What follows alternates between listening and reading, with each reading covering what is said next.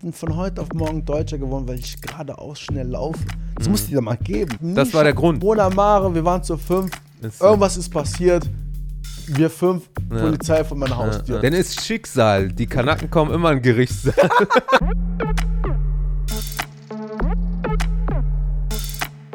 Yo, Freunde, was geht ab? Und willkommen wieder zu einer neuen Episode vom Podcast. Mein heutiger Gast ist sehr schnell unterwegs. Er war Vierter mit seinem Team 2015 in Peking bei den Weltmeisterschaften in Leichtathletik. Ich hoffe, ich habe das jetzt richtig ausgesprochen. Perfekt. Herzlich willkommen, Platini Menga. In der. Ja, In der House. Ist das jetzt Corona-technisch so? Mit Ja, der klar, Faust? Ghetto-Faust. so ein Like-Button, keine Ahnung. Genau, genau, genau. Ich freue mich super, dass du da bist. Ja, danke für die Einladung. Weißt du, dass ähm, der Kontakt, Oh, ich wurde empfohlen. du wurdest empfohlen. Großes Lob. Vielen Dank an Christopher Ockom. Oh, Ockum. Oh, Christopher großer. Ockum. Grüße gehen raus. Wir kennen uns ja so als Erwachsene nicht. Ja, Dein Schwager ist ja der beste Freund von meinem Bruder. ja, erste Komisch, indirekte strange. Kontakt. Dein älterer Bruder, der jetzt mittlerweile verstorben ist, Jerry, Genau. rest in peace, der war damals ein Freund von meinem Bruder ebenfalls, als Ja. ihr nach Deutschland gekommen seid. Ihr wart ja damals noch im Heim hier in Ja, Monheim. direkt vorne. Genau. Genau. Da kamen wir zu euch, da haben wir noch mit deinem Vater, haben wir mal gecatcht auf den Matratzen Ja. mit euch, Michael Jackson gehört. Große Wrestling-Fans waren wir. Da warst du aber noch ein ganz kleiner Pimpf. Wie alt war ich da? Vielleicht drei, vier? Allerhöchstens, Ich ne? habe ja zu meinem Elternbruder äh, Jahrgang 82, fünf Jahre, ne Altersunterschied. Ja. Deswegen Ja, ja, ja. schneller unterwegs gewesen. Da waren wir noch in Windeln wahrscheinlich. Ja, auf jeden Fall. Ja. 1990 Ja. wir im Sommer zu. Ich weiß noch, mein, mein, sag mal, mein, mein erstes Bild, so seitdem ich denken kann und klein bin, ist so wie ich mit meinen Eltern und den typischen Koffern und damals gab es diese Plastik gestreift, weiß-blau gestreiften Plastiktüten, die Ja, ganz viele ja. Ausländer, Ausländereltern Die auch ganz viel aushalten, Genau, ne? die auch ganz viel aushalten. Diese Typ, die, heute ist das jetzt Ikea mit Style. Ja, das Bild habe ich noch wie meine Eltern und wir an der Autobahn, unser alter Ro Opel Kadett, da, keine Ahnung, wir sind immer zu siebt gefahren oder so. Das war so mein erstes Bild von Deutschland und ähm, ja, Flüchtlingsheim hier im. Baumberg. Also die ersten die Erinnerungen. ersten Bilder so. so. aktiv, okay, das, das warst du als Kind. Und ja. ihr kommt ja eigentlich ursprünglich aus Angola, ne? Genau, aus Angola sind meine Eltern äh, geflüchtet. Damals sehr viel Unruhe Mhm. und ähm, meine Eltern waren der Überzeugung, in Europa ähm, haben die die beste Möglichkeit für so, wir waren ja damals zu viert, meine Schwester ist hier geboren und mein Vater, sein Grundgedanke war ja zuerst nach Norwegen Okay. zu kommen, weil wahrscheinlich hat man unten aus Angola gehört, dass Norwegen, sagen wir mal, einen besseren Wohlstand hat. Und irgendwie über Umwege sind man, ist man dann in Deutschland Ja. praktisch ähm, stehen geblieben. Das Ziel war also Norwegen. Das Ziel war, habe ich so später nochmal nachgefragt, Papa, wie war das? Wie, wie habt ihr eure, sag ich mal, eure Reise nach Europa Äh, angefangen? Ne? Und ähm, ich glaube, über Umwege, ich glaube, der erste Asylantrag war in, in, in, in, beim Vatikan in Okay. Italien. Und du probierst ja wirklich, So eine Art Kirchenasyl. genau, genau, genau. Ja. Äh, und versuchst ja, sag mal, so schnell wie möglich nach Europa Fuß zu fassen. Ne? Und wenn man jetzt von Süden nach Norden guckt, ist fast Italien die erste Anlaufstelle. Mhm. Auf jeden Fall. Und ja, die haben, wie gesagt, alles verkauft, was da war. Mhm. Und Sack und Pack ab in den Flieger und nach, nach Europa. Ne? Bin ich heute noch äh, sehr dankbar, dass meine Eltern den Mut hatten, uns diese Chance Dass sie diesen Schritt ne? gemacht ja, haben, ne? Wirklich. Hast du irgendeinen Bezug, einen persönlichen Bezug, außer jetzt aus Erzählungen äh, zu deiner Heimat? Sehr schwer. Ich kam Schwierig, ne? zwei. Also, das sagst du ja, meine erste Erinnerung Ja. aktiv war direkt hier in Deutschland. Mhm. Und ähm, dieser persönliche Bezug, dass man sagen kann, das war meine Oma, das war mein Onkel, das war das Haus, was wir hatten. Ja. Wirklich fast auf 0 Prozent. Ne? Okay. Jetzt vor kurzem kam die, kam die Tante meiner Mutter, kam zu Besuch und ähm, das war so, sag ich mal, der letzte enge Kontakt zum Heimatland. Mhm. Ne? Ähm, was, Heimatland, Schrägstrich, Schrägstrich Ursprungsland. Ursprung, ne? Weil Heimat, genau. ist das, für mich wo man sich wohlfühlt, Genau. ne? Heimat ist für mich Deutschland. Ja, ja. ne? Ja, Also, Ich, ich bin Deutscher. Ne? Also das ist auch so eine äh, Debatte, die äh, gerade viele hatten und äh, ich wurde da auch letztens eingeladen zum Radio, im Sojus 7 Radio. Mhm. Äh, da ging es auch Ach darum. ist am Rhein. Ja, ja. Genau, genau, aber die bauen das gerade um. Das Okay. ist jetzt gerade am Ernst-Reuter-Platz und da gibt es auch ein Radio, die haben jetzt eine Radiosendung. Okay. Und da ging es auch darum, was ist eigentlich Heimat, ne? Also ist Heimat das, wo du jetzt herkommst, ursprünglich Mhm. so, ne? Also du jetzt zum Beispiel geboren bist, Ja. aber gar keinen Bezug vielleicht dazu hast? Oder ist Heimat das, wo du dich wohlfühlst, egal wo das ist? man darf es dem, dem Einzelnen auch frei überlassen. Und wenn einer Ja. sagt, da wo ich jetzt gerade lebe, werde ich nicht akzeptiert, dann ist das einfach, würde ich so sagen, okay, das ist meine Heimat, weil hier werde ich nicht akzeptiert. Ja. Deswegen korreliert das natürlich mit dem Wohlbefinden. Und bis jetzt hatte ich einfach nie das Gefühl, sag ich mal, weit weg von Deutschland zu sein. Ich spreche die Sprache und ich bin, sag ich mal, ich bewege mich gut hier in diesem Land. Deswegen war für mich klar zu definieren, die Heimat ist für mich Deutschland. Monheim, oder?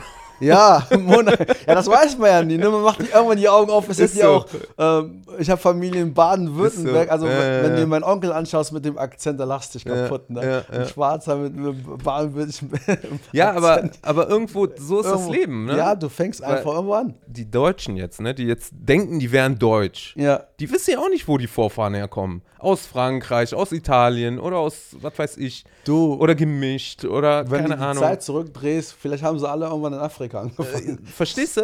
Deswegen, also ich finde, das ist eigentlich scheißegal und wie du gesagt hast, jedem selber überlassen. Ja. Jeder muss sich da wohlfühlen oder dem das Label geben, wo er meint, Genau. äh, das ist das Richtige. Da darf ne? sich auch kein Dritter irgendwie angegriffen fühlen. Oh, das ist für dich Heimat. Genau. Das muss doch jeder. Ist doch, ist doch subjektiv, das Empfinden. Ganz klar, das Ja. ist subjektiv. Ne? Deswegen, äh, was ich auch vorhin gesagt habe, zum Beispiel äh, an deine Heimat, wäre ja eigentlich richtig zu sagen, kannst, hast du einen Bezug zu deinem äh, Geburtsland? Wenn wir nach der Korrektheit Ja, ja, ja, wenn man jetzt richtig so übertrieben... Korinthenkacker. Ja, ja, genau, genau. Ja, genau. ich meine nur so vom Prinzip. Ja, vom Prinzip her. Das heißt, du bist ein richtiger Deutscher mit allem drum und dran. Ja, Richtig. ja. Mittlerweile nennt man das heute Bounty, außen schwarz, innen weiß, glaube ich. Echt? In der Jugendsprache. Ist das so? Ja, ich glaube so. Okay. Lieb gemeint. Lieb böse. Lieb böse so. Ja, der ist ein Bounty. ja, so, das, okay. Was heißt das? Außen schwarz, innen weiß. Okay, okay. Aber ich, ich, ich nehme das nicht böse. So. Jeder Mensch ist anders und Ja. jeder Mensch ist auch anders, was seine Toleranz angeht oder Genau. auch was sein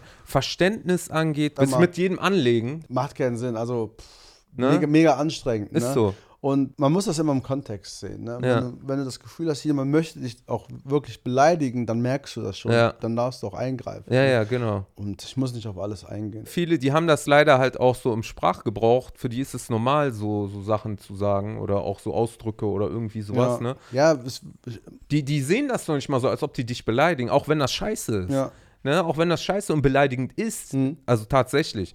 Aber die denken gar nicht so weit so. Und Ja. wenn das nicht wenn, böse ist. Das, das, wenn die Intelligenz dahinter ist und du das so aus dem Weg gehen kannst, Ja. dann ist das sehr stark von dir, weil oft ist das dann in dem Moment, ne, Feuer mit Feuer zu bekämpfen. Ja. Warum? Ne? Es fängt nur bei der Beleidigung an und dann artet es aus. Da wirklich bin ich der festen Überzeugung, der Klügere gibt nach, Mhm. kann sich reflektieren und ist intelligent genug, diese Sache, sage ich mal, mit, mit, ähm, mit, mit so, so einer schlauen Distanz aus dem Ja, Weg ja. zu gehen. Hast du im Grunde das Gefühl gehabt, dass du irgendwie gemobbt wurdest, so aufgrund deiner Hautfarbe von mir Bei aus? mir ganz klar, jeder hat seine Erfahrungen. Mein, mein Knackspunkt war, ich werde nie vergessen, ich habe für meinen Führerschein habe ich ähm, Zeitung ausgetragen, Ja.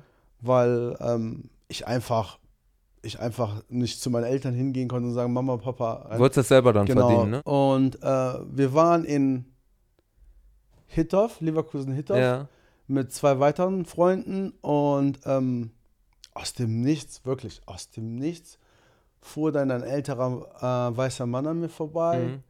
Und ich weiß noch, ich hatte gerade ähm, den Wagen entleert, ja, ein Pack äh, Zeitung rausgenommen, Wochenzeitung, das war Ja. samstags, haben wir die immer ausgetragen. Also im Fahrrad warst du unterwegs. Nee, nee, wir wollen, wir wollen praktisch von, von, sag ich mal, von, von unserem Arbeitgeber in Leverkusen rausgelassen mit so einem VW Minibus. Ja. Und der hat die Zeitung mit drin und dann hieß das, ähm, das ist euer Gebiet mit, äh, wirklich oldschool, mit Blatt Ja. Papier und die Straßen, äh, die So Route, Plan. genau, Route, die wir langlaufen Ja. müssen, äh, mit den Wochenanzeigern. Und ich habe gerade den Wagen entleert und dann kam ein Mann auf dem Fahrrad an mir vorbei und wirklich Augenkontakt, mega, mega aggressiv und äh, so blöde geguckt und sagte nur zu meinen Freunden, die auch, sag ich mal, zwei Meter in, in Sichtweise waren, Ja. bringt den Neger nach Hause. Die waren aber weiße. Die waren weiße, genau. Ja, okay. Und ähm, der fuhr an mir vorbei und sagt dann diesen Spruch, bringt den Neger nach Hause. Ja. Und ich war paralysiert. Ja. Also ich war geschockt. Ja. Ich war das erste Mal in meinem Leben so, ich wusste nicht, was ich machen soll. Es, es ratterte mir die ganze Zeit durch den Kopf, aber so zwei, drei Stunden später, Mhm. warum bist du den nicht nachgelaufen? Hast den irgendwie gegen das Fahrrad getreten? Und dann kam sofort, weil ich so erzogen bin, Mhm. sofort dieser, dieser Gedanke, so, und dann hat er das, was er will. Dann steht wieder in der Zeitung, Ausländerkind Genau. tritt Mann vom Fahrrad. Ja, Ne? ja, ja. Weil dieser Spruch wird ja irgendwie dann vielleicht nicht auftauchen. Dann heißt es das am Ende, Oder die Leute, die euch gesehen hätten, sehen nur ein äh, ne? schwarzer Jugendlicher rennt Genau, jemanden genau. hinterher, tritt, tritt dem vom Fahrrad. Ja, ja. Der ältere Mann liegt da und blutend. Und das, das war, das kam mir sofort als Gegenreaktion. Mhm. Gut, dass du das nicht gemacht hast. Aber ich war, das, ich war, ich war wütend. Du warst ich, kurz davor ich eigentlich, war was kurz das davor, Gefühl ich, angeht. Ich, ne? war, ich war richtig wütend. Warum Ja. hast du nicht was gemacht? Mhm. Und dann habe ich mich ja irgendwie dann doch hilflos gefühlt, weil was willst du machen? Der fährt an dir vorbei, soll ich den jetzt festhalten, Ja. anzeigen? Was kannst du in dem Moment machen? Also war, das war so, das ist bei mir so von der Emotionslage am, am meisten hängen geblieben, weil Wenn du jetzt komplett in einem anderen Land aufgewachsen wärst, ne? Mhm. Dann wäre das vielleicht noch, ich will nicht sagen nachvollziehbar, aber vielleicht nachvollziehbarer, ne? Mhm. Weil du bist sowieso fremd. Aber dadurch, dass du ja komplett noch hier aufgewachsen bist, ne? Seitdem du denken kannst, ist es ja noch komischer, ne? Dass du denkst, ja, das ist jetzt einer meiner B Mitbürger ja, und äh, der behandelt mich so, als wenn ich jemand Fremdes bin, ne? ja, hättest du eigentlich sagen können, ja, wohin willst du mich bringen? Von Leverkusen nach Monheim oder was? ja, es ist, Ist aber bemerkenswert, dass du halt so reif dann doch warst. deswegen war auch in meinem, äh, sag ich mal, in meinem Großwerden, sich prügeln, boah, Mhm. kein Bock. Mhm. Dieses, dann ist man blutig, dann hat man eine Narbe im Gesicht. Muss nicht sein. Ja, sag mal, ich konnte auch natürlich von den Fehlern meiner Eltern und Brüder lernen. Ich wollte gerade Ne? sagen, weil deine älteren Brüder, die waren ja Komplett anders. ne, die waren ja Komplett anders drauf. Schaden im Kopf. Ne? Äh, sehr, sehr hitzköpfig. Und das war für mich so ein Grund zu sagen, ähm, dieser, damals gab es diesen Spruch immer, keine Macht der Drogen. Mhm. Und für mich war das immer mein Spruch, keine Macht der Gewalt. Ich wollte mich einfach nicht prügeln. Ich wollte einfach nur zur Schule gehen, gute Noten schreiben, so ein kleines Gefühl von Familienstolz zeigen. So Mhm. hier, man kann auch normal in Deutschland leben, man kann sich auch normal bewegen. Ja. Man muss nicht immer der Ausländer sein, der aus Monheim Süd kommt. Das war mir so wichtig von, Ja. von klein weg, dass ich Das ist cool. nie in diese Richtung gehe, oh, Monheim Süd, Monheim Süd. Bis ich hinten auch später erfahren habe, es gab Mitbürger in Monheim, die Angst hatten, nach Monheim Süd zu kommen. Da Ja. kriegst du dein iPad, iPod geklaut damals. Krass, ne? Way back. MP3. Ich so, Wie, du kriegst dein iPod geklaut? Natürlich, wenn du drin lebst und dir das nicht passiert, dann denkst du, das ist weit Ja. weg. Ne? Aber Ja. es ist tatsächlich manchen Mitbürgern passiert, die dann nicht aus Monheim Süd kommen. Aber das war für mich klar zu zeigen, zeigt doch, dass ihr was anderes könnt. Ja. Dass ihr besser seid. Dass ihr besser seid. Aber Monheim Süd hat ja eigentlich schon immer so einen schlechten Ruf gehabt. Ja, ne? von, von, von, von, Ja. von, von vorne weg, leider. Ne? Ja, also meine Frau auch, die äh, kommt aus Düsseldorf und als ich die kennengelernt habe, äh, woher kommst du so? Ich so aus Monheim. Hm. Ich komme eigentlich aus Baumberg. Ja. Ne? Und die so, nee, bloß nicht und so, ne? Ja, also, alles Assis. Wenn du, wenn du damals gesagt hättest, kommst du aus Baum, Baum, oh, Baumberg. ja, das ja, war so. danach habe ich gesagt, nee, sorry, Baumberg. Das ja das Ja, was ist Baumberg? Ja, das- das- Wo das ist gute das? Monheim, In der ne? Nähe von Benrath. Ja, ja. Aber ich kann mir gut vorstellen, dass zum Beispiel das mit deinen äh, älteren Brüdern, dass das vielleicht so ein bisschen so das Problem ist für jemanden, der äh, vielleicht hier auch nicht geboren ist oder auch ein bisschen sich fremd fühlt hier. Mhm. Also sie können das vielleicht nicht so leicht wegstecken, weißt du, die Situation, was du gerade erzählt Also hast. ich fand das immer schwierig, weil ich bin immer davon ausgegangen, man hat doch die gleiche Ausgangsposition. ja, aber die Im waren ja schon was älter. Das ist das, der, Ja. der, das Empfinden und äh, das Alter ja, und dann die Reaktion auf eine bestimmte Situation, das ist dann Genau. individuell zu betrachten. genau. Und das ist ganz klar so bei denen gewesen, dass die manche Situationen einfach hitzköpfiger angegangen Ja. sind und äh, falscher Freundeskreis meiner Meinung nach ähm, dazu beigetragen haben, dass man einfach einen schlechteren Weg gegangen ist. Ja, aber du musst auch, äh, du weißt ja auch, früher war es ja auch ein bisschen schwieriger, was Integration angeht. Ich, ich weiß noch, damals war es keine Ahnung. Wie alt bist du? Alles klar, ab dem Alter Hauptschule. Ja, Zack. genau. Und dann bist du direkt, sag ich mal, im Käfig angefangen. Ich konnte ja noch mit der Grundschule anfangen und mich orientieren. Genau, genau. Und die Empfehlung. Und da war das Thema Hauptschule nie, das war so wie meine Brüder sind auf, die, auf der Hauptschule Mhm. so. Das, das war für mich so, hä, warum? Es gibt ja auch welche, die sind zur Hauptschule gegangen, aus denen ist was geworden. es gibt Leute, die sind von der Hauptschule Ne? bis nach Oxford. Ja, also, ist so. Ne? ne? Das ist keine Entschuldigung. Wie bist du quasi letztendlich dann zu dem Athleten geworden, der jetzt einen Wikipedia-Eintrag hat, Oh, der äh, um die Goldmedaillen. Ja, aber weißt du, was ich meine? Ja, du, hast, ja. Du, du warst in Peking, hast äh, auf, auf der Weltbühne. Hätte ich auch äh, nicht gedacht. Ne? Hat wirklich der Sport, öff- wenn du hörst, dass der Sport Türen öffnet, Ja, das war wirklich so in meinem Fall. Noch nie vorher geflogen und von heute auf morgen erste Ja. Reise, die ich machst, ab nach China. Ja, wie gesagt, ich habe ähm, Fußball gespielt, hier angefangen bei 1. FC Monheim in der E3. Mhm. Weiß ich noch mit meinen Freunden hier, meinen Klassenkameraden hier, wir spielen Fußball im Verein, hast einen Schluss mitzukommen. Bin hingegangen, habe meine fußballerischen Fähigkeiten versucht zu verbessern bis zur A-Jugend, aber war nie so der, der Techniker. Ne? Meine Qualitäten waren wirklich schon damals immer, boah, der ist schnell, der ist äh, aggressiver Spieler. Ich war äh, gefühlt, wurde vom Stürmer zum äh, Sechserposition, dieser Mhm. typische hier Demir Keles, alles dicht halten, Jens Ja. Jeremis, das waren so, das sind nicht meine Vorbilder, aber ich wollte, oder äh, äh, Seedorf, Edgar Davis, das waren so meine, meine äh, sag ich mal, Vorbilder, wo ich sagen wollte, ich will so ein aggressiver Sechser werden, weil meine Technik war gerade, keine Ahnung, von neun Chancen habe ich zweieinhalb Ja. irgendwie reingemacht und ähm, Also da hat man quasi, oder hast du für dich selbst entdeckt, dass zwar der, das Fußballspielen an sich jetzt nicht die Stärke war, aber das Laufen. genau, das hast Laufen. du das? Hast du das gemerkt oder war das irgendjemand anders? sag mal, schon selbst irgendwo gemerkt, weil du warst bei den Sprintdisziplinen, gibt es ja mal diese Linienpennen-Geschichten, die du dann gemacht hast, von der Grundlinie bis zum Fünfer, Mhm. von der Grundlinie dann bis zum 16er, von der Grundlinie bis zum äh, Mittelfeld, Ja. von der Grundlinie zurück und dann wieder bis zum anderen Grundlinie oder Ja. so. Ne? Das spielen ja die Trainer von, kannst ja variabel oder äh, liniendiagonalen Sprints Ja. machen.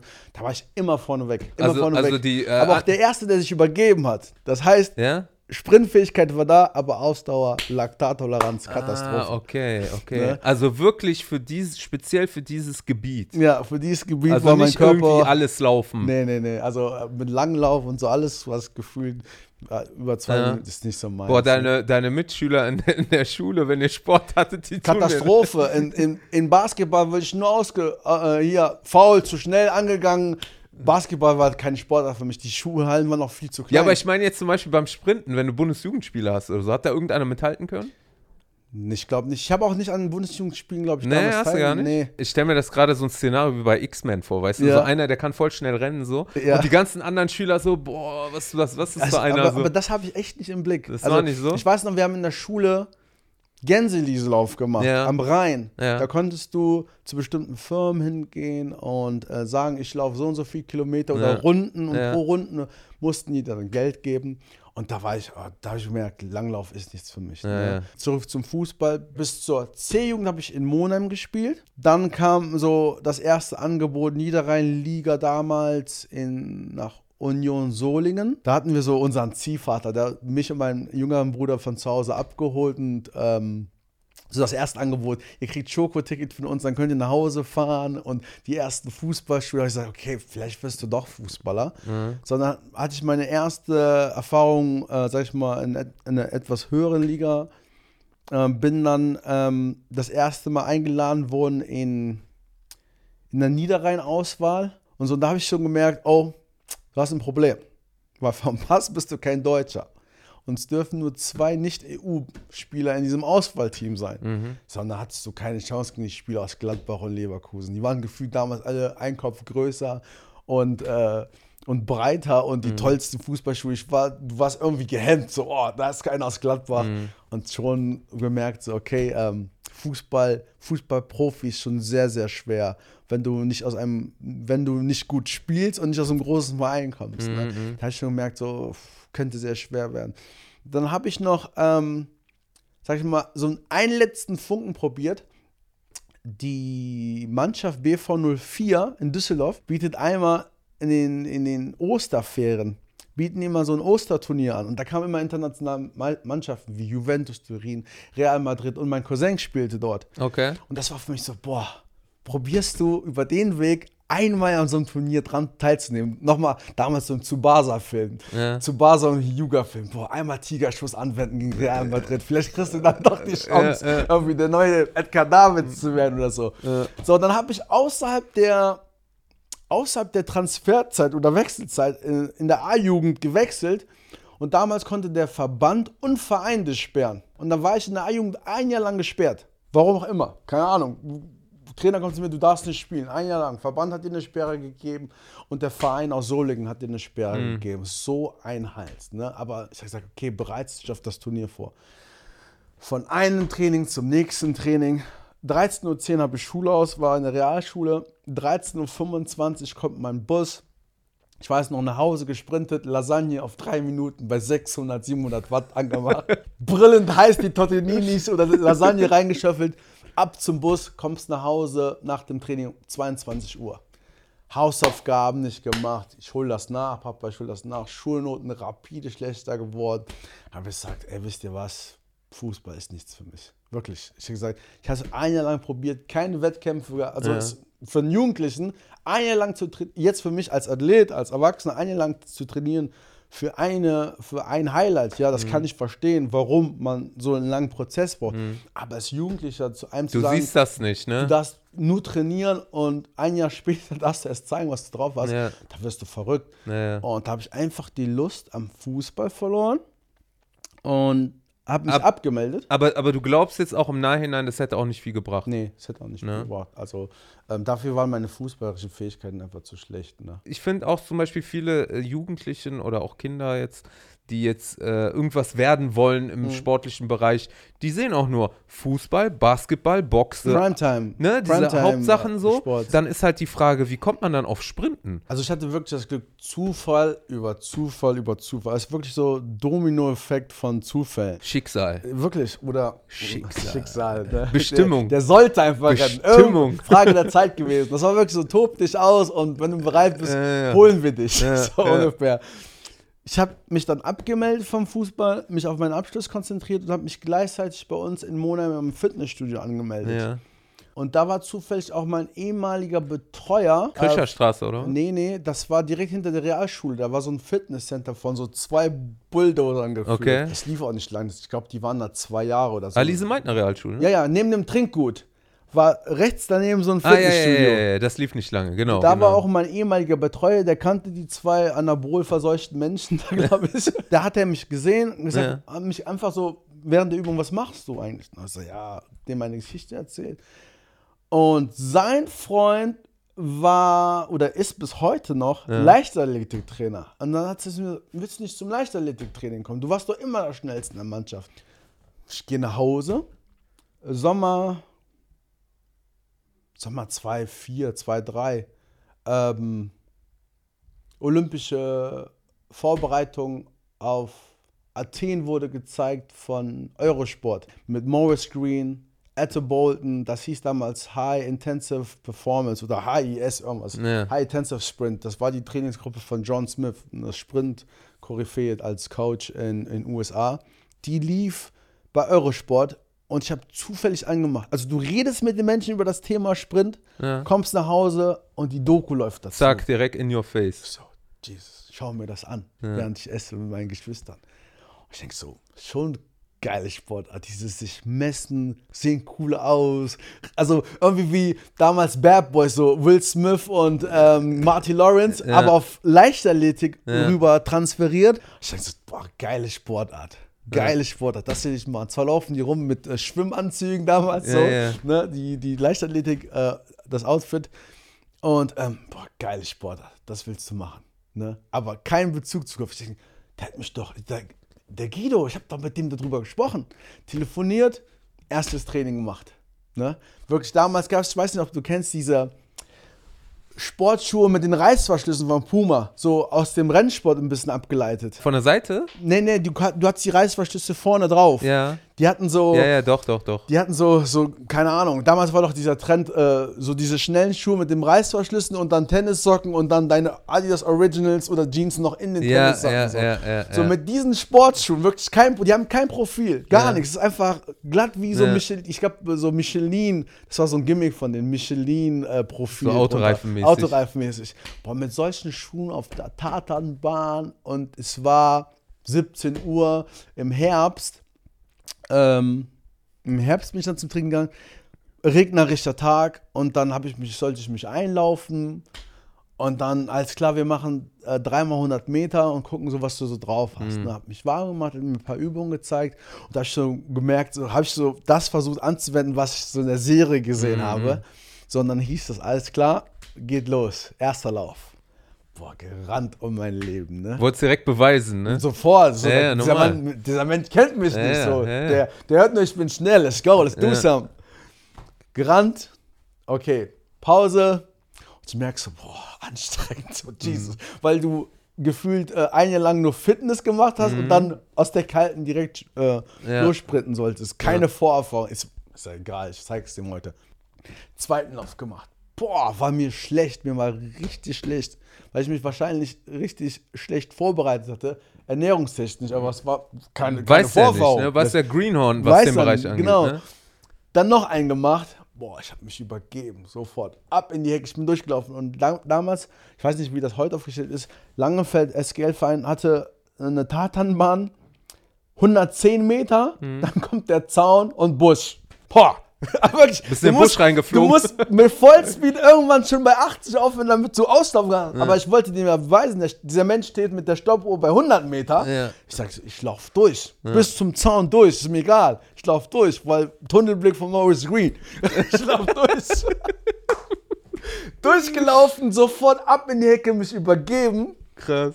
Und der, ich komme zurück, wirklich erschöpft. Und er sagt, weißt du, was du gerade gelaufen bist mit Turnschuhen? Ich so, keine Ahnung. Bist du richtig schnell gelaufen? Ich so, boah, okay. Aus dir kann was werden. Und das hatte mich einfach so, das hat das Feuer so leicht empfacht. Hast du gedacht, der labert so? Ja, du kennst den Menschen halt Ja, nicht und sagt ja. dir irgendeine Zeit, du hast keinen Bezug das- zu der Sportart. Ja. Ist okay, wenn er meint. Und dann ähm, meine ersten Trainingseinheiten gehabt, aber damals noch nicht den Fokus einfach gehabt. Ich habe dann trainiert und das Training noch nicht so wirklich wahrgenommen, äh, so ernst genommen gehabt. Weil für mich war so freitags, freitags mit meinen Homies so. Aber der Mensch war so überzeugt von meinem, von meinem Potenzial, der hat mich abgeholt. Irgendwann zweimal freitags kam ich zum Training und so, wo, wo bist du mal? Ich will mal mit meinen Mhm. Ging dir Hom- auf den Sack dann? ja, ja, ich bin mit meinen meinen Homies, ähm, da war damals in Düsseldorf gab es eine Jugend, Jugenddiskothek, so 16- bis 18-Jährige. Welche Aqua? Aqua. Freitags, das war für mich so, ich bin da, weil ich war mit meinen Homies da, ich hatte immer einen, der hat immer, der hatte Kontakt zum DJ, da haben wir Ja. uns ab und zu das Mikrofon geschnappt und der kannte alle Lieder von Eminem auswendig. Das waren den Bananas. Genau, direkt neben Bananas. Und Bananas, glaube ich, war immer sonntags der Highlight Ja, und genau. so. Und wir waren immer freitags dort, glaube ich.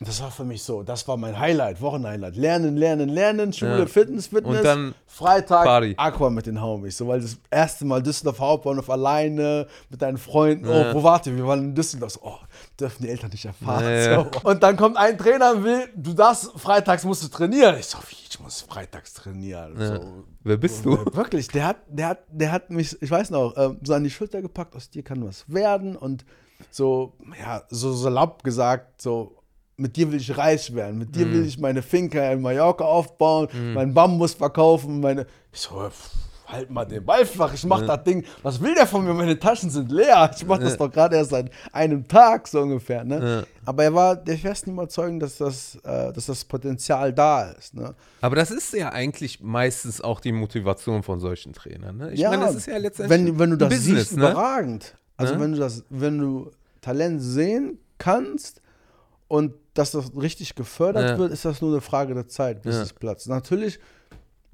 viel spielen auch viele Faktoren. Ne? Ist der Körper belastbar, stabil? Mhm. Ist die Psyche des Sportlers bereit, das anzugehen? Und ähm, ja, da habe ich trainiert, trainiert, trainiert und dann habe ich den ersten aller, den, meinen aller, erste, äh, allerersten Wettkampf Mhm. äh, für Langenfeld in Leverkusen. Okay. wo ich jetzt praktisch seit 2006 im Verein bin. Das war mein allererster Wettkampf so. Und ich weiß noch, ich hatte Turnschuhe mit äh, Spikes. Du läufst ja mit äh, so Spikes, die haben vorne das Dorn, Sportschuhe, boah, mit Löchern. Boah, so richtig abgetretene. Die hat mir mein Coach mir hier, die haben wir noch im Schrank gebaut zum Verein. Und ähm, der, wir haben drauf trainiert und ich weiß noch, wie der zu mir sagte, boah, wenn du gegen einen aus Leverkusen läufst, den rennst du nieder heute. Boah, das war so mein Zeichen, okay? Commander, I'm the soldier, let's go. Der hat richtig entsichert. Ja, ja, mein, mein, mein, mein Vorlauf gab es schon mit mega Abstand. Ja. Ich denke so, okay, okay, läuft gut heute. Ne? Ich glaube, eingestiegen mit 11,30 so. Und bei uns ist die Schallmauer in der Jugend, wenn da mal vorne dann eine 10, Komma noch was steht. Ja. Ne? Vorlauf 11,30 gerannt oder so. Und dann im Halbfinale laufe ich 11,10. Ich denke so, boah. Also 100 Meter in 11, 11,3 10,3 Sekunden. Und dann im Halbfinale 11 11,10. Das heißt, ich bin, ich bin ähm, ein Meter von dieser Schallmauer 11.0 elektronisch entfernt. Ich Ja. denke so, boah, krass. Und dann sehe ich im Finale einen Athleten aus Leverkusen, kriegt Ja. die Bahn neben mir. Ja. So ein Blondschopf, niegelnagelneue Schuhe von Morris Green. So, boah, der hat die. Und mein sagt, den machst du nieder. Boah, ich habe gebrannt, wirklich innerlich. Ich war auf 180. Er sagt, das ist dein Tag. Ja. Boah, ich glaube, ich habe den 5 Meter oder so gegeben. 10,89 Krass. zu. Und das war für mich so, boah, das ist deine Sportart. Du kannst dich hier völlig austoben, Ja. völlig ausrasten. Das Du musst passt zu einfach dir, nur, ne? Ja, von 0 auf 180 rennen, kein Körperkontakt. Dein Fleiß wird belohnt, weil dann habe ich Ja. auch richtig trainiert. Dein Fleiß wird belohnt. Das heißt, ganz einfache Rechnung für mich. Du trainierst, bist fleißig und ziehst sie alle ab. Das what's up, das mache ich so. Und das hat mir so viel Spaß gemacht, dieser, wo man sagt, wie wichtig es ist, dass Jugendliche oder Kinder ähm, schon früh Aha-Erlebnisse haben oder so wird's gemacht. Das ist mega wichtig. Und das war, das war mein Tag. Das war dein Aha-Erlebnis. Das war mein Aha-Erlebnis. Ich weiß noch, wie ich im Finale, ich habe die Augen zugemacht. Ich bin so einer, manche haben die Augen auf äh, bei, bei, bei der Fetch-Position. Ich habe immer die Augen zu und reagiere nur auf den Start. Und ich weiß noch, ich habe wirklich einen Vulkan vor mir gesehen. Bis heute weiß ich noch, ich weiß bis heute nicht, wie dieses Bild entstanden ist. Ich habe die Augen zu, sehe einen Vulkan und so wie der Startschuss kam, ist dieses Ding explodiert und ich bin losgelaufen. Und ich habe noch so ein Gimmick, ab und zu schreie ich während des Laufens. So, aber das mache ich wirklich aus dem Unterbewusstsein. Und wenn das Stadion laut ist, wird es eh nicht gehört. Das ist immer so von den Konkurrenten. Sag mal, hast du geschrien, hast du dich verletzt? aber das ist so eine Form und Art und Weise, meine Emotionen ja, rauszulassen. ein ja? Kampfschrei. Genau, dieser Kampfschrei und der kam da beim allerersten Mal. Aber der kam auch immer wieder im Verlaufe meiner Karriere von alleine. Ich kann das nicht provozieren. Es muss einfach passen. Und dann lässt du es los oder nicht. Das ist dieses im Flow sein, im Tunnel sein, ne? Ja. Und das symbolisiert dieser Kampfschrei bei mir. Boah, der Platini hat wieder geschrien, so von den Konkurrenten. Aber dann ist wirklich, weil ich mich wohlfühle, meine Führungsposition ausbauen möchte und einfach explodieren. Du musst im Sprint, darfst du nicht denken, einfach loslassen, explodieren. Das ist meine Form so von Explosion, dass ich dann vielleicht aktiv schreie oder so. Und das war so mein Tag, äh, sofort in diese Sportart verliebt. Also es gab viele Zufälle. Ja. Und dieses Erlebnis vom, vom, vom allerersten Wettkampf, das war so, wo ich gesagt habe, ich bleibe an der Stange. Und da ging es mir auch nicht so und so, was kann ich damit verdienen oder so. Weil heutzutage kriegst du so eine Anfrage bei Facebook, ich will das auch, ich will auch Leichtathlet Leichtathletiker werden, was völlig falsch ist. Das heißt Leichtathlet. Aber ich will auch Leichtathletik machen, so wie du, kann man damit Geld verdienen. So, wie kann man damit Geld verdienen? Geht direkt ums Was ist das Geschäft. für eine So, ne? Frage? Der beste Fußballer denkt doch nicht an die ersten Euros. Dein Hauptziel muss es sein, der Beste in deiner Sportart zu werden. Mhm. Das ist alles Nebenprodukt, wie viel du dann am Ende verdienst. Klar, haben manche Sportarten mehr oder weniger, aber du musst die Sache lieben. Du musst fanatisch, fanatisch in dem sein, was, also in deiner Sportart, ja. Eigentlich egal wo drin. Ne? Egal wo drin. Ne? Danach, sag mal später, wenn du merkst, dass du es dann gut kannst, Ja. kannst du dir darüber Gedanken machen, kann ich das finanzieren oder nicht, wie kann ich mich am Leben, weil irgendwann ist es auch wichtig im Erwachsenenalter, dass man einen Job natürlich. hat, ja. Ich hatte das Glück, dass ich daraus wirklich aus meinem Laufen äh, einen Job gemacht habe. Ja. Hatte ich wirklich ähm, das große Glück und ähm, genau, so, so habe ich meinen Weg praktisch zur Leichtathletik gefunden. Über Das ist äh, cool, äh, weil das ja auch, sage ich mal, was du erzählt hast, ja auch äh, eine Geschichte ist, die auch als Vorbild für viele, die jetzt den Sport äh, für sich entdecken oder noch nicht wissen, was sie machen sollen, oder vielleicht auch verzweifeln, Ja.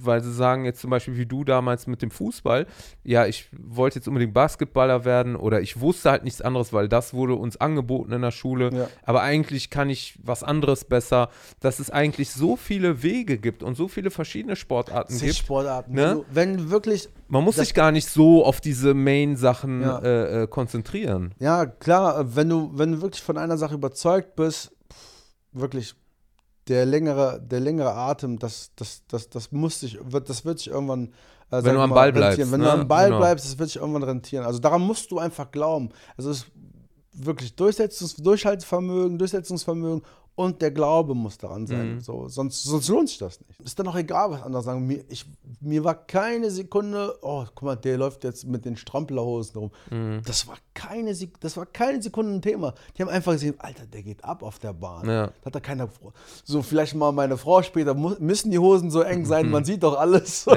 ja. Aber Aber das die war- Pros äh, überwiegen die Kontras wahrscheinlich. Natürlich. Ne? Und darum voll, geht's. Dann. Voll. Also die Pros haben da die Kontras voll überwogen. Und ähm, deswegen, wenn du eine Sportart für dich hast, bei der du wirklich brennst und merkst, dass du dich von der anderen absetzt, dann all in. War es dann für dich noch ein Weg oder eine, eine, eine Option zu sagen, ich mache jetzt einen normalen Job oder ich mache eine normale Ausbildung? Aber Hast du sowas nie. gemacht? Also, äh, doch, na, normal, eine Ausbildung habe ich gemacht. Ähm, ich hatte das Glück, 2007 nach meinem Abi habe ich das Angebot von Bayer bekommen. Ich bin dann 2006 nach Leverkusen gewechselt, weil ich einfach bemerkt habe, meine, meine Möglichkeiten sind einfach zu gering. Ja? Du In hast- Langfeld in sind Langfeld gering, ja. sind leider zu gering gewesen. Und du hast einfach mit Bayer Leverkusen den größten Leichtathletikverein Deutschlands. Mhm. Und ich habe mir die Anlage angeschaut und das war Champions League. Das war wirklich eine Frage der Zeit. Und Das Kleiner- war der logische Schritt genau, weiter. kleinere Vereine müssen einfach sehen, okay, wenn das Potenzial eines Athleten einfach sehr groß ist, Mhm. der dann national gut ist oder herausragend und dann international mitmischen Mhm. kann oder an internationalen ähm, Highlights dran teilnehmen kann, dann muss man den Athleten auch äh, vernünftigerweise gehen lassen. Das Mhm. war eine große Diskussion hin und her bei mir, ähm, weil der Verein mich da auch nicht gehen lassen wollte, aber du musst einfach Potenzial fördern und auch äh, klug und optimal fördern. Und deswegen war das eine Frage der Zeit, nach Le Leverkusen zu wechseln. Da bin ich 2006 hingewechselt. Und nach meinem Abitur 2007 habe ich dann die Chance bekommen, ähm, die Ausbildung zum Bürokaufmann ähm, in der Sportlerklasse Mhm. zu machen. Und die war halt mega sportorientiert. Ne? Also ich konnte an allen Trainingslagern teilnehmen, wir hatten extra Nachhilfeunterricht.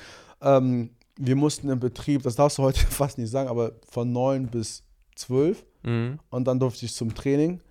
Und es war wirklich, wie man sagt, es war eine Sportlerklasse für den Sportler gedacht. Und äh, du warst auch nur umgeben von Sportlern. Sitzvolleyball, Frauenfußball, Fußball, Fußballer, Fechter hatten wir, Judoka Mhm. hatten wir dort. Und dann sitzt man zu elf und alle haben den Traum, Sportprofi zu werden. Perfekte Umgebung. Genau, mit dem, mit dem Background oder mit dem Backup eine, eine beruflichen Zweig anzufangen, ja Ne? Mhm. und ähm, gleichzeitig auch deinen Sport einfach intensiv zu gestalten, weil du musst dann ab U20, U23 jeden Tag trainieren. Und ähm, da hatte ich wirklich noch nie den Gedanken, ja, du willst normal arbeiten, Mhm. ne? sondern mein Ziel war es, so schnell wie möglich unter 10 zu rennen, diese, diese Schallmauer. Ja. So. Und, und alles andere wird sich irgendwie ergeben. Also das waren wirklich wieder auch dann so, so Schicksalsgeschichten, äh, meine Ausbildung gemacht von 2007 bis 2010. Und dann stand ich wieder in dem Zweig, was machst du nach deiner Ausbildung? Mhm. Sportlich gesehen ging es immer hoch, ja, mit U20 an den, bei den Männern, äh, bei der Männerweltmeisterschaft dran teilgenommen, als Zweitjüngster. Genau, wir hatten noch einen jüngeren äh, Sprinter dabei, ich war der Zweitjüngste. Und da habe ich gemerkt, ich will einfach hier mit im Zirkus weitermachen. Mhm. Und äh, bin 2009 auch Vize-Europameister geworden über 200, über, äh, ja, äh, im Altersklasse U23. Und 2010 ähm, habe ich das Angebot dann von der Bundeswehr bekommen, zur Sportfördergruppe der Bundeswehr zu gehen in Köln. Und ähm, da bin ich bis heute noch drin. Also die Bundeswehr ist praktisch mein Arbeitgeber, der sagt, aufgrund deiner sportlichen Tätigkeit stellen wir dich frei und du holst die Medaillen für uns. Ah, coole Genau, Sache. wir sind praktisch außen, äh, Aushängeschilder der sportlichen Abteilung für die Bundeswehr. Und das kam mir dann auch entgegengeflogen. Das Angebot habe ich angenommen, weil ich mich auf die Olympischen Spiele 2012 vorbereiten wollte. So, so, so professionell wie möglich. Ne? Weil das war so, du hast die Weltmeisterschaften erlebt und ähm, mit den Zeiten, die du rennen kannst und wirst, kannst du zu den Olympischen Spielen. Und deswegen brauchst du, sag ich mal, einen finanziellen Backup oder beruflichen Backup, wo du das weiter ausleben kannst. Weil oft, ich hätte ja das Problem gehabt, vielleicht mit einem Vollzeitstudium dann mit den Trainingszeiten. Ne? Studium hatte ich damals dann noch nicht im Kopf, ich wollte Vollprofi sein. Ne? Und ähm, da war die Kombination für mich Vereinssport mit Kombination Bundeswehr gleich Vollprofi im Thema oder im Genre Leichtathletik. Ne? Kam dir damals äh, zu dieser Zeit, ich meine, wie alt warst du da? 20 dann? Ja, 22. Kam dir da nie irgendwie äh, in die Quere Mädels, Drogen, Nee. Party? Nee, nee.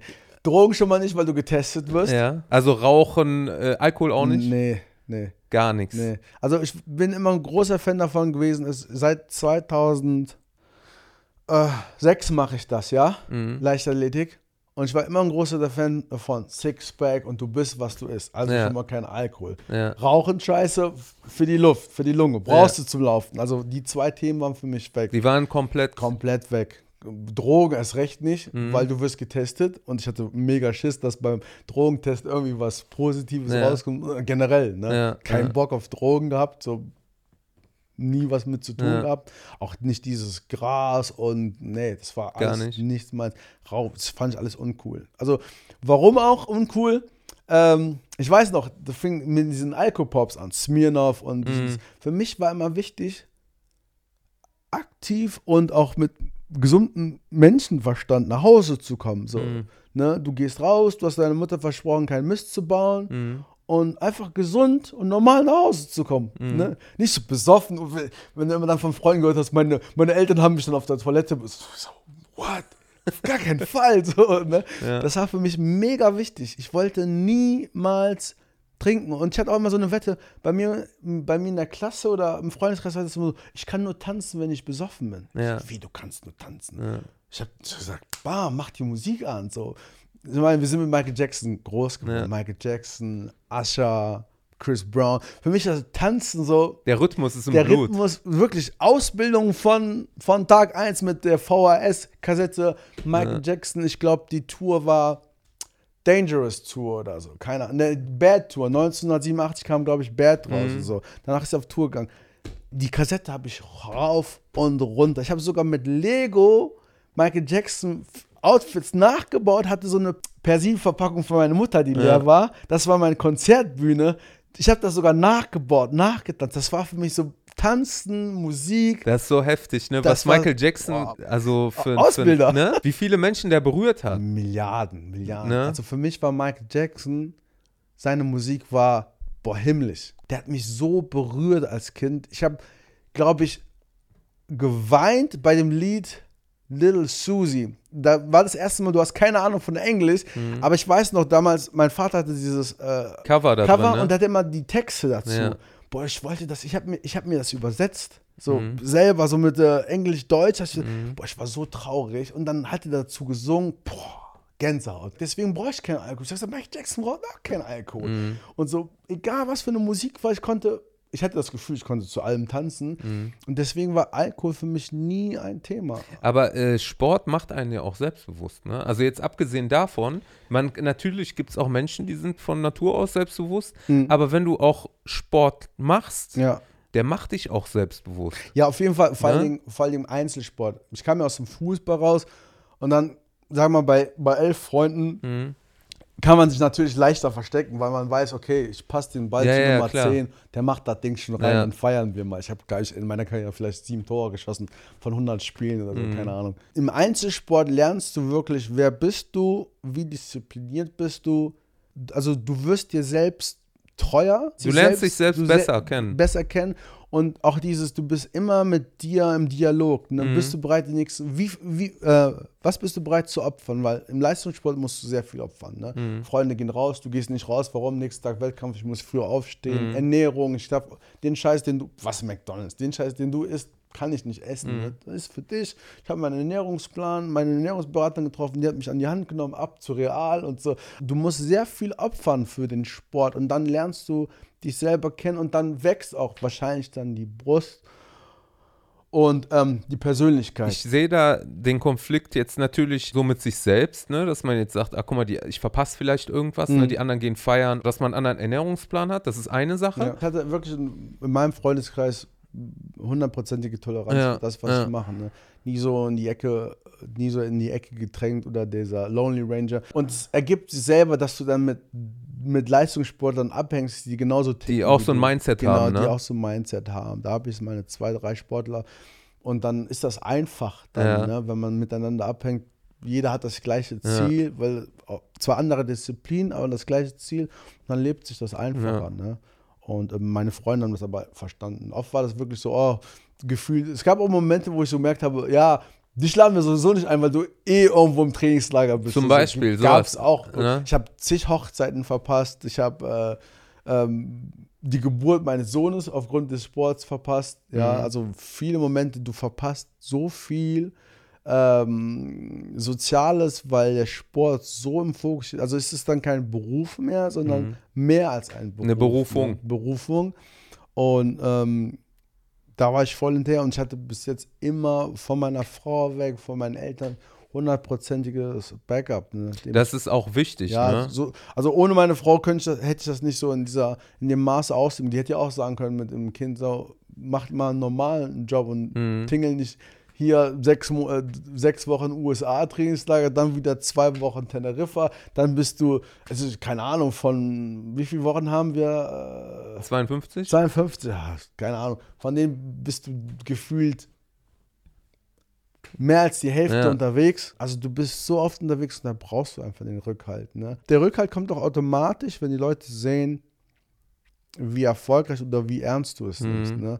Dieser Verzicht ist da, aber die Freude überwiegt, wenn man dann an dem Tag X eine Bestleistung aufgestellt hat, eine Quali gelaufen ist, eine Mhm. Medaille mit nach Hause gebracht hat. Wirklich, es gab viele Momente, wo man einfach nach so einem Erfolgreichstag nicht zusammengebrochen, aber dann einfach geweint hat, weil du sagst, hast, boah, es hat sich gelohnt. Wirklich, Mhm. Es hat sich gelohnt, den, den Arsch aufzureißen. Es hat, es wird und hat sich, harte Arbeit hat sich bis jetzt immer belohnt. Und das habe ich so aus dem Einzelsport einfach gelernt. Dieses, wenn du dich da reinkniest, egal was du machst, ja, also einfach so, egal. Es gibt Leute, die bringen sich, die bringen sich Klavierspielen selbst bei, weil die so intensiv dran gearbeitet haben und die spielen einfach überragend, bis die irgendwann Konzerte spielen. Ja. Und die haben auch klein angefangen. Also wirklich diese harte Arbeit wird belohnt. Das ist besonders auch bei Sachen, äh, die, du, die du selbst in der Hand hast. Ne? Also Ja. wenn das jetzt irgendwie ein Job ist oder irgendwas, wo du halt die Belohnung oder, oder die, die Genugtuung von mir aus von jemand anders bekommst Mhm.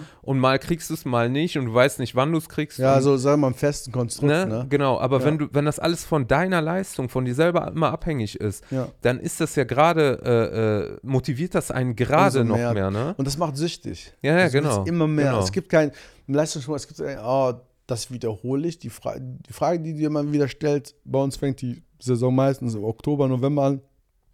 Wie kann ich schneller werden als im Vorjahr? Mhm. Deine Bestzeit schlagen. Genau, im ne? normalen Beruf ist das ja, nach dem Urlaub fängst du dann wieder an Mhm. und dann überlegst du ja auch nicht, wie kann ich jetzt den Bericht oder, oder, Ja, ja. oder keine Ahnung. Ja, äh, vielleicht, wie kannst du mehr verdienen dieses ja, Jahr? So, genau. Aber Ja, und äh, die Frage ist dann, wie setzt du sowas um? Oft ist es dann vielleicht mit einem langjährigen Studium oder so bei, im Sport hat sich das für mich viel greifbarer angefühlt. Ein Jahr Gas geben und dann kannst du das erreichen. Mhm. Ja. Ein Jahr Gas geben. Also es Aber das hat ja auch, das hat ja auch äh, was mit dir persönlich zu tun. Das hat mit deinem Körper zu tun, das hat mit dir zu tun, das hat mit deinem alltäglichen Verzicht oder aber Entscheidungen zu tun, wo du dann letztendlich landest. Ob, Ja. du, ob du schneller wirst, ob du erfolgreicher wirst oder nicht. Definitiv. Und äh, das, was du auch am Anfang gesagt hast, dass viele dich fragen, wie viel verdient man da? Hm. Ne? Das ist ja dann ein ganz anderer Motivationsfaktor. Ganz falsch. Ne? Wenn man so fragen kann, was verdient man denn? Wenn man es richtig anstellt, dann kann man sich ordentlich bewegen. Darum geht es ja immer. Und Ja. Ich bin ja Sportsoldat. Man kann ja anhand meines, meines Dienstgrades sehen, was ich Ja? verdiene.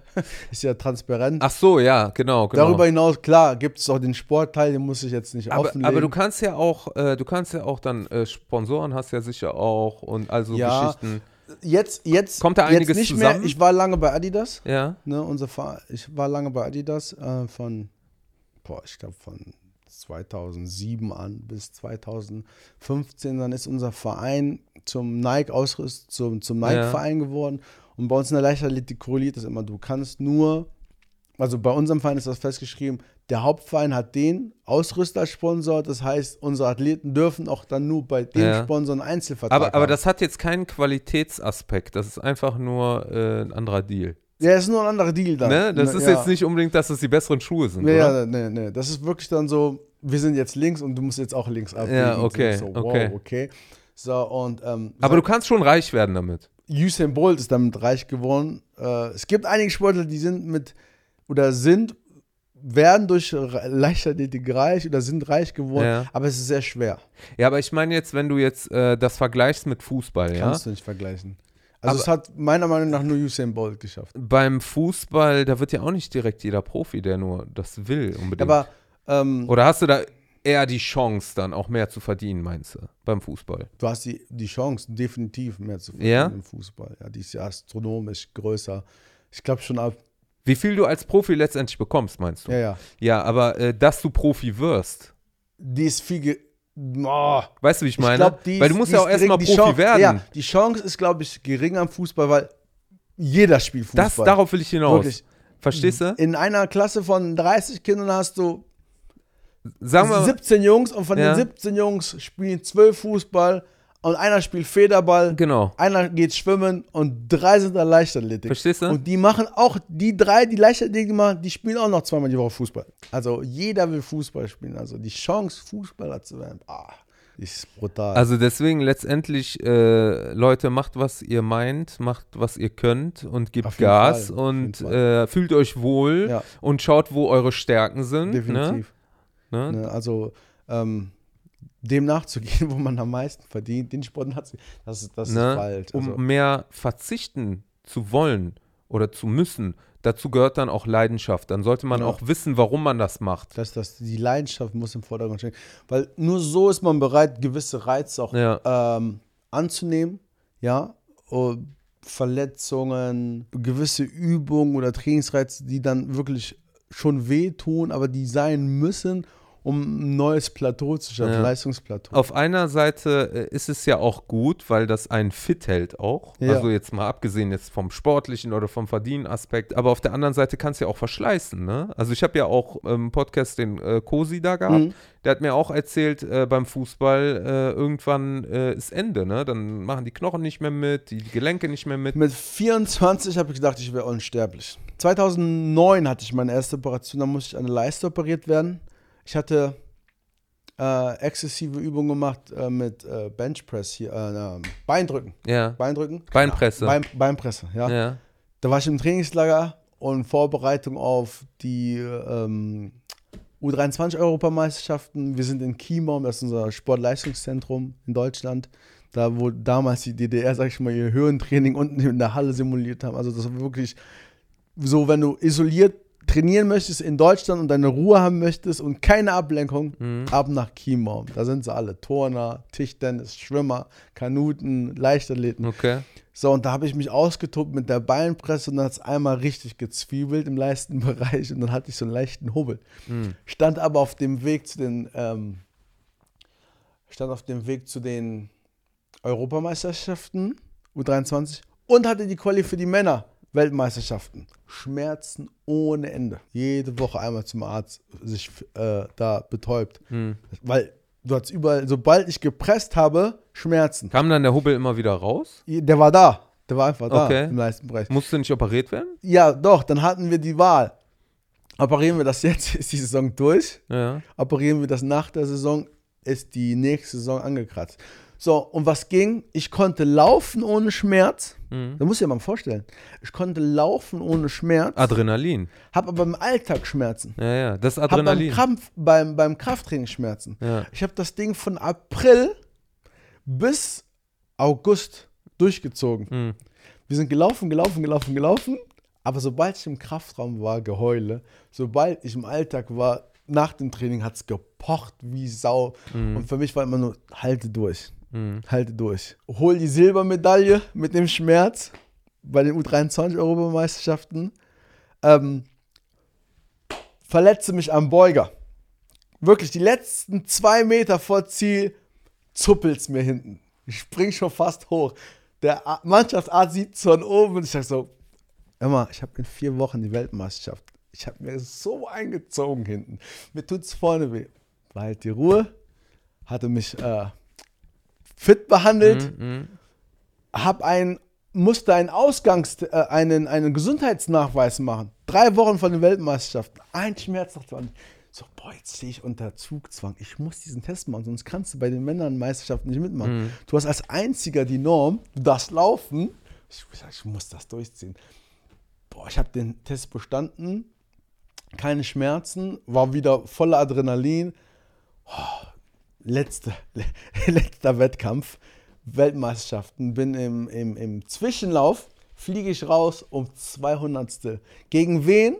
Gegen einen, der zum dritten Mal gedopt hat aus Jamaika und eine lebenslange Sperre bekommen hat. Krass. Verpasst das Halbfinale.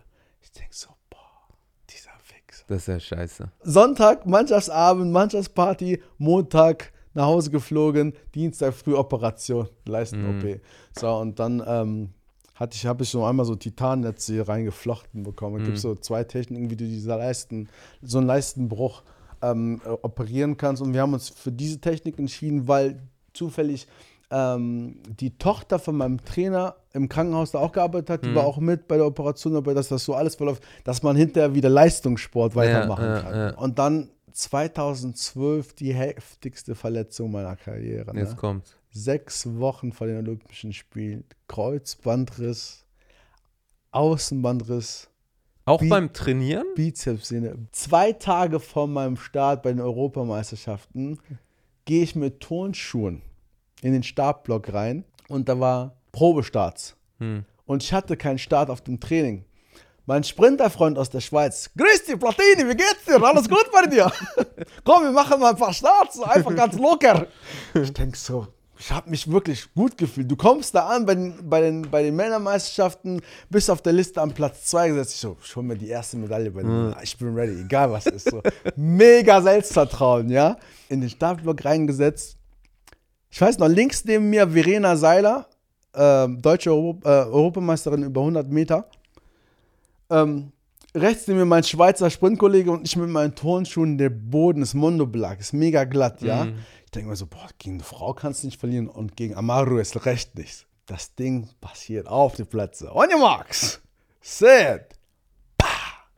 Ich setze den ersten Schritt und rutsche weg. Ah, Und mein, das ist mein Scheiße. Knie, ja? Das ist mein Knie. So durchgeflitscht und stieg am Boden schrei. Ah, Ich habe geschrien. Heftig. Das hat so weh getan. Das hat so weh getan. Das, Das waren die falschen Schuhe, ne? waren die falschen Schuhe. Das hat so weh getan.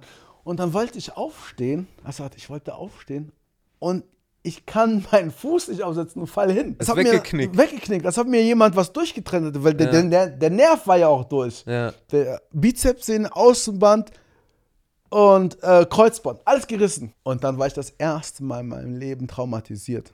Nicht so wirklich. Ich habe gedacht, dass ich sitze im Rollstuhl, ja.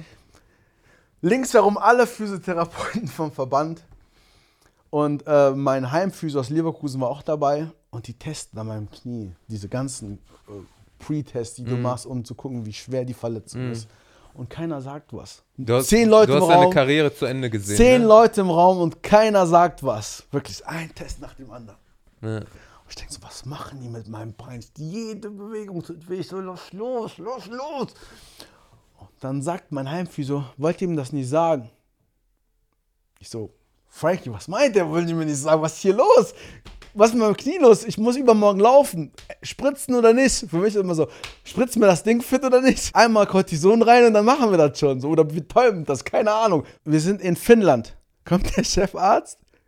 Ähm, ähm, Mr. Mengel, a whole lot of mess. Ich so, how, what? So, ich sag zu dem noch so, I got the Olympic Games, I got, I want to go there, so, I trained the whole year. Ich kenne, also, ich muss dahin, so, Ja, du kannst mich nicht raussetzen. Meint er, so, habe ich den gefragt, kriegen wir das in sechs Wochen hin? Meint er, was? Meint er, what? die nächsten sechs Monate laufen sie nicht. Krass. Zeigt er mir die Liste. Eine DIN A4-Seite voller Verletzungen. Mhm. So, was ist das? ich so, was hast du gemacht? Total Schaden. Ich so, Platini, was hast du gemacht?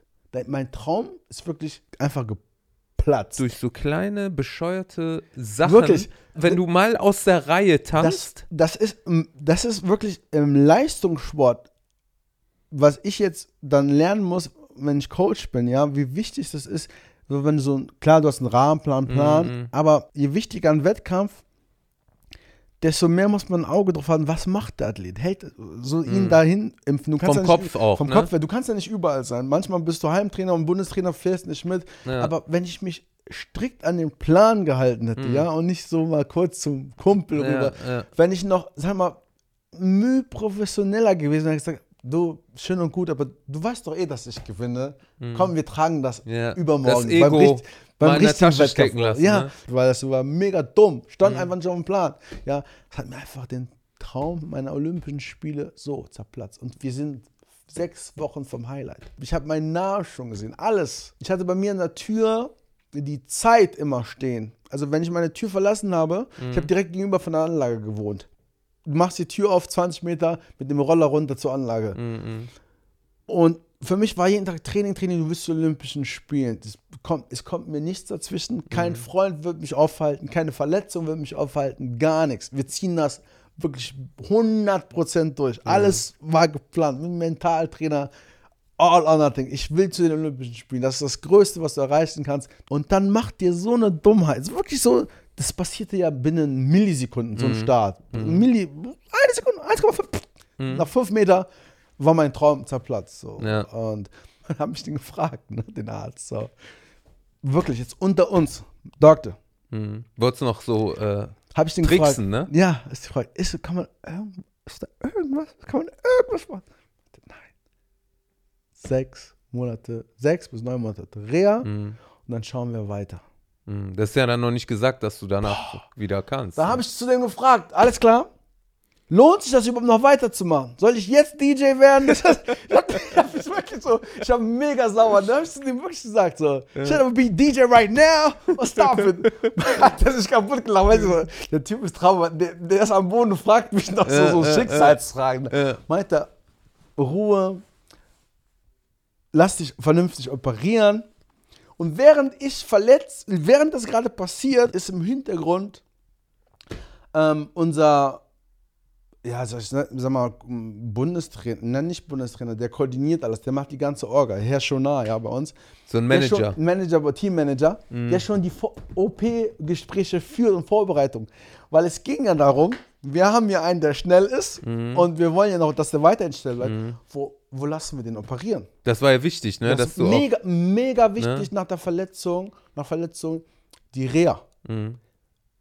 Ordentliche Reha von 0 bis 100 Prozent, dass alles wirklich lückenlos ist, damit man wieder da anknüpfen kann, wenn nicht sogar besser wird. Und weil ich dann später die E-Mails kriege, ich, hab, ich war immer im Verteiler, aber ich hatte mein Handy nicht bei mir und dann machst du dein Handy auf 23 E-Mails hierhin, bis dann beschlossen wurde, Dienstag verletzt, du wirst Donnerstag operiert in Straubing bei München von dem äh, Knio-Koryphäe Dr. Jürgen Eichhorn. Bin dahin, Dienstag geflogen, Mittwoch Besprechung, Donnerstag, zwei Tage später, weil du musst ja auch nach dem Kreuzbandriss entweder handelst du sofort oder du lässt das Ding auszahlen und dann operierst du, weil das blutet ja ein und so. Ah, okay, okay. Deswegen, und die wollten bei mir sofort das Ding operieren. Zwei Tage später nach Verletzung wurde ich operiert. Das, das kam mir auch noch zugute, warum ich in der Lage war, später dann sofort an meine Leistung zu knüpfen. Wir hatten, Mhm. weil du früh operiert wurdest. ich wurde sofort operiert und ähm, nach der Operation stehe ich, wache ich auf und sehe gerade die Läufe, meine Disziplin. Wo du gelaufen wärst. Ja, dann sagt die Krankenschwester unter ihrer Maske, der hätte dort laufen. Boah, dann bin ich zusammengebrochen. Ich dachte, das ist doch ein schlechter Witz. Jetzt verarscht die mich. Ich, ich wollte einfach nach der Narkose aufsehen. Ich war gerade aus der Narkose aufgewacht. Ja. Und dann siehst du deine Disziplin. Ich habe gesagt, die verarscht Das ist aber auch fies. Dann hat die das ausgemacht. Ja. Weil die gesehen haben, wie ich geweint habe. So, das kann doch nicht sein. An welchen Wettkämpfen, die, die so herausragend sind, so Mhm. sage ich mal auf Weltniveau, äh, warst du dabei oder hast du irgendwas abgeholt? Mit abgeholt haben wir was bei den Staffelweltmeisterschaften zweimal Bronze mit deutschen Rekord jeweils. 2014 und 2019 jetzt in einmal Bahamas und dann einmal 2019 in Japan, Yokohama. In der Jugend äh, bei den U23 ähm, Europameisterschaften, ich sag mal, bei den deutschen Meisterschaften war ich sehr oft Medaillenkandidat.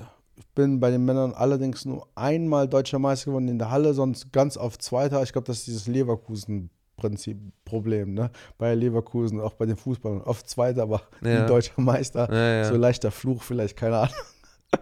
aber ähm, das waren so, das waren so. Das waren die Highlights. Ja. Oft aber auch getrübt durch Verletzungen. Ne? Also Verletzungen wurden dann wirklich ein Teil meiner Sportart. Ne? Damit muss, musste ich erstmal klarkommen. Ne? die hast du gar nicht mit eingeplant, die Verletzungen. Ja, die ne? planst du einfach nicht. Du willst einfach nur Sport machen, Ja. bis ich dann, sag ich mal, mit meinem Mental Coach daran gearbeitet habe, dass Verletzungen einfach dazugehören. Also Mhm. ich habe gelernt mit meiner, mit meiner Kreuzband-OP das anzunehmen und ähm, habe eine super geile Reha gemacht bei den Fußballern, bei der Werkstatt, bei den vier Leverkusen. Große, große Dank an Carsten Rademacher, der Reha-Leiter. Boah, der hat mich da wirklich durch den Dreck gezogen. Ne? Also Mhm. aber positiv. Ne? Von 9 Uhr morgens bis 15 Ja. Uhr haben wir das Ding durchgezogen. Und dann laufe ich wirklich zwölf Monate später nach meiner Kreuzband-OP, bin ich ähm, die zweitschnellste Zeit über 200 Meter gerannt, die damals in der Saison war. Das wollte ich dich als nächstes fragen, ob, ob denn danach äh, die Zeit wieder da Die war. Zeit war da, Mhm. also im ersten Jahr, ein Jahr nach meiner Kreuz-OP, laufe ich, äh, bin ich eine 20,6 gerannt. Das war so damals die zweitschnellste Zeit, die in der Saison dann so zu, Bu zu Buch getragen Ja. wurde. Zwei Jahre nach meiner Kreuzband-OP laufe ich meine zweite Zeit ever. Ich Ja. sage, alles klar, boah, es geht doch wieder. Mhm. Mhm. Und dann bin ich ähm, 2012, ja, 2016, Olympische Spiele Rio, Bestzeit aufgestellt über äh, 200 dann, meine Cool. Bestzeit. Also wirklich, äh, für mich war die Verletzung ähm, eine Chance zu zeigen, willst du den Sport wirklich? Mhm. Das war so ein Wendepunkt. Genau, Wendepunkt, Disziplin nochmal komplett umgestellt.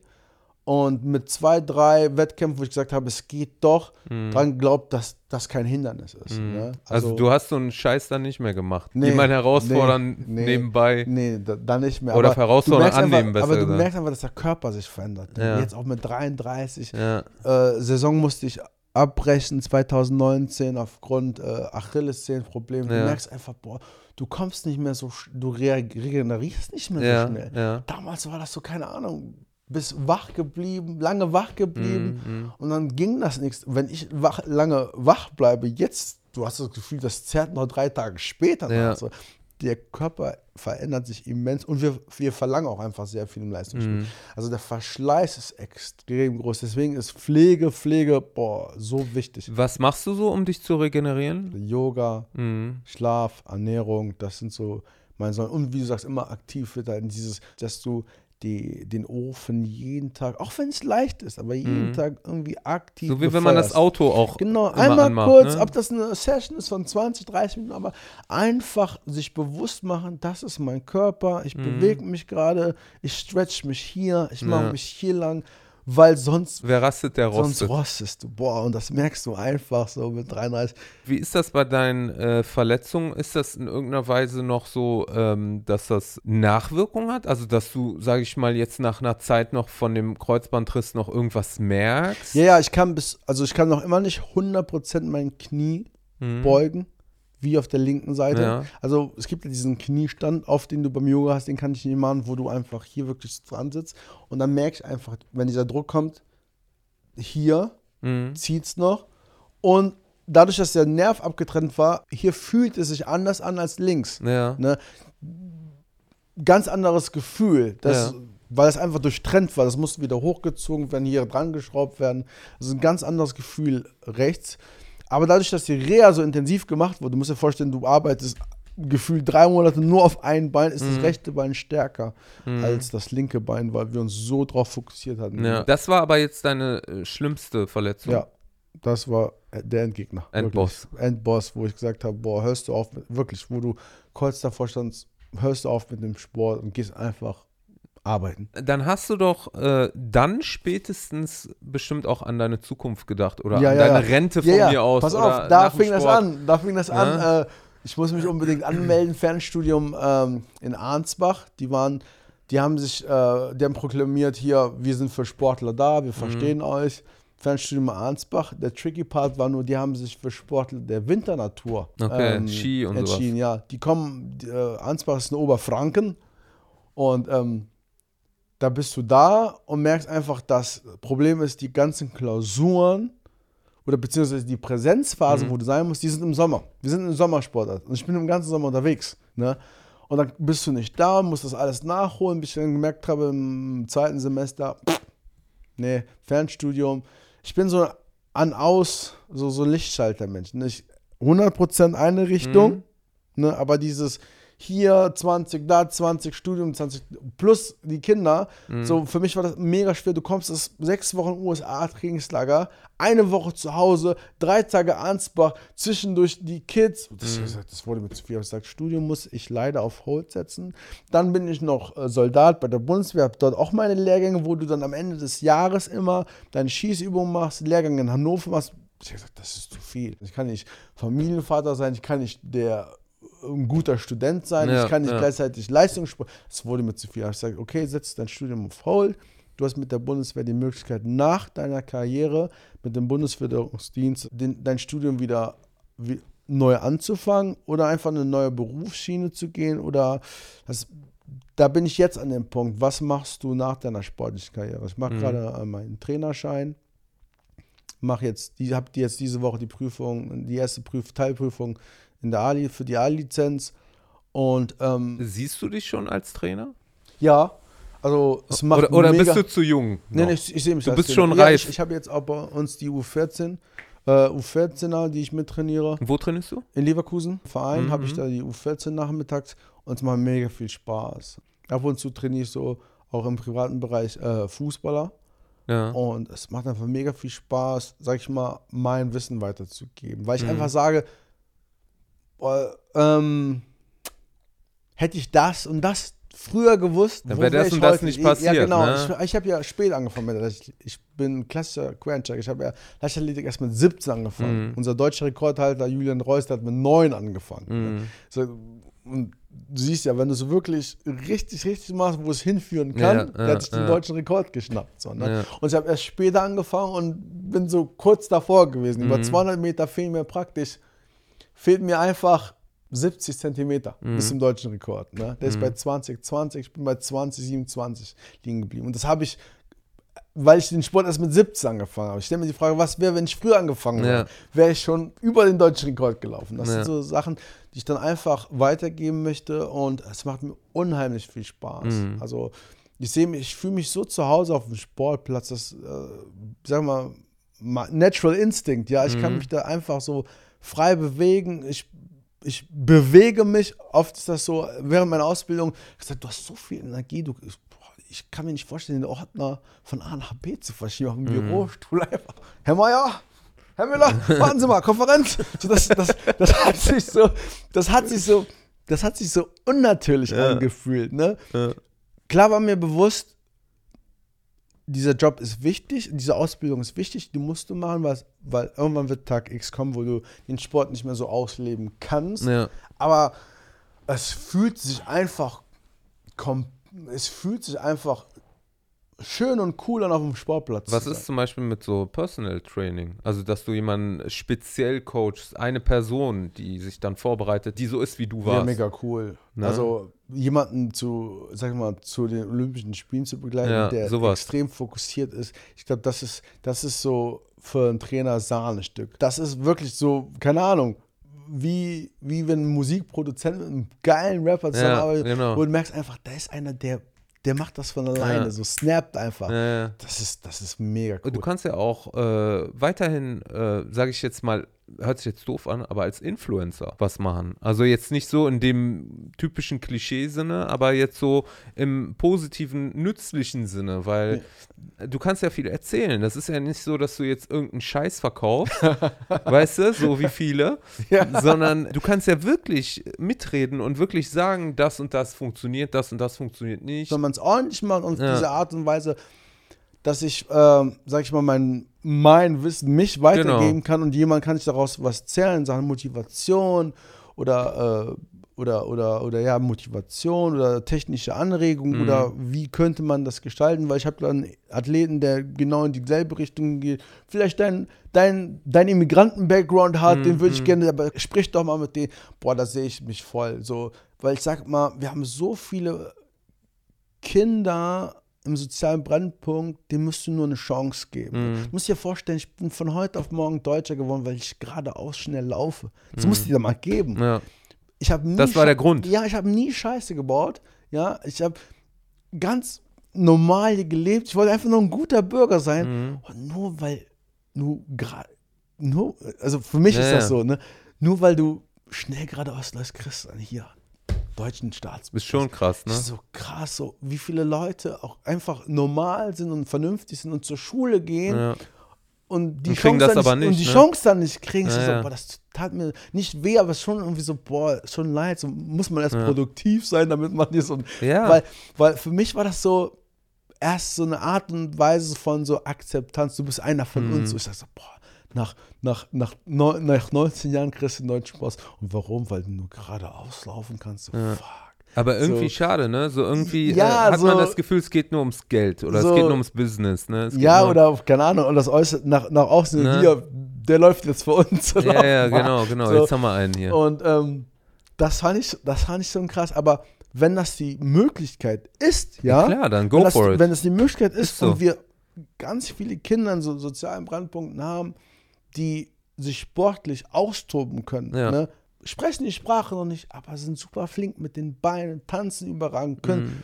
überragend boxen, weil die so eine Aggression haben. Und das, Mhm. Wenn das richtig steuerst, Ist das eine Motivation von dir, ja, dass du da in dem Bereich ich möchte unbedingt bist? so, das ist so, so, was heißt so, das könnt, da könnte ich mir auch vorstellen, einfach Leute aus dem sozialen Brennpunkt zu sagen, ey, es geht doch anders. Mhm. Du musst nicht dealen, du musst nicht rap, also das heißt, du musst nicht rappen, aber du kannst auch über den sportlich, also ich kann ja nur die Sport, ich kenne die Also sportliche du kannst Seite. einen sauberen Weg Du kannst gehen, einen sauberen so. Weg gehen über den Sport, Ja. kannst du dir, kannst du dir einen Wohlstand und ähm, eine Akzeptanz wirklich ertrainieren, Mhm. ja, erarbeiten, wo du einfach ankommst hier in Mhm. Deutschland, ja.